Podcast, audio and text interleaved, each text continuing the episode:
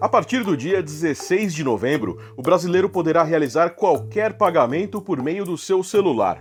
O Pix, novo sistema de transações do Banco Central, estará 24 horas online todos os dias e vai servir tanto para aqueles que querem comprar uma pipoca na frente do cinema, quanto para os que querem comprar uma nova geladeira. Em poucos segundos, uma transferência monetária será realizada sem necessidade dos dados bancários das pessoas ou das empresas que negociam. Bastará apenas um número de telefone com um QR Code e, claro, dinheiro na conta. Bancos e fintechs poderão cobrar o serviço apenas das empresas, e alguns, como o Nubank, já avisaram que o serviço não vai custar nada para ninguém. Com isso, consultorias estimam que os grandes bancos brasileiros e empresas de adquirência irão perder cerca de 19 bilhões de reais por ano. Esse é o valor arrecadado com as tarifas de transferências de TED e DOC, do uso de terminais de saque, de taxas de maquininhas e de tarifas de boletos. Todas essas funções, de uma forma ou de outra, serão impactadas. Com o Pix, o consumidor poderá, por exemplo, abrir mão de sacar dinheiro, já que qualquer pagamento poderá ser feito apenas com um smartphone. Apesar da queda na arrecadação, alguns dirigentes de grandes bancos apostam na tecnologia. O Pix diminui os ganhos, mas também diminui os gastos. Em pouco tempo, ir até uma agência bancária será coisa do passado e as instituições financeiras não vão precisar mais gastar com aluguel, contas e pessoal para estes estabelecimentos. Além dos bancos, companhias de maquininhas também estão se movimentando para se manterem na competição.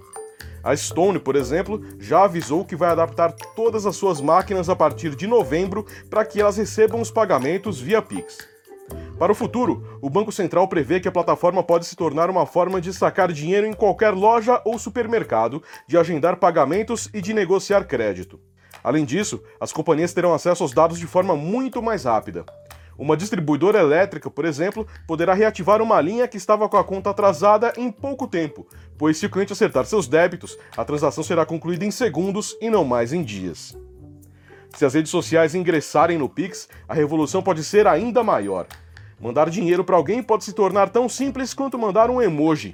O WhatsApp já tentou entrar no sistema, mas foi barrado pelas autoridades por ter negociado seus serviços de forma exclusiva com alguns bancos e bandeiras de cartões, o que levantou o temor de competição desleal. Mas o Pix ainda vai demorar para alcançar muitas pessoas. Um dos déficits é que nele tanto quem paga quanto quem cobra deve ter acesso à internet. Com os cartões, apenas quem vende precisa de uma rede e boa parte da população brasileira ainda não tem acesso, ou pelo menos não de forma constante, à internet.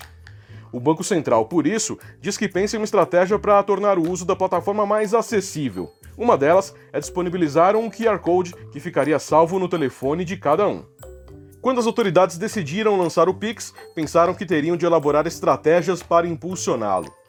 Uma das ideias, por exemplo, foi obrigar instituições com mais de 500 mil contas cadastradas a aderirem à plataforma. Apenas 34 instituições financeiras teriam de adotar a tecnologia de forma não espontânea. E antes mesmo do lançamento, mais de 930 instituições se cadastraram para participar dos testes. Durante a pandemia do coronavírus, 44% da população economicamente ativa fez a sua primeira transação digital, esse número deve crescer ainda mais nos próximos meses. A tecnologia provavelmente irá mais uma vez mudar os nossos hábitos.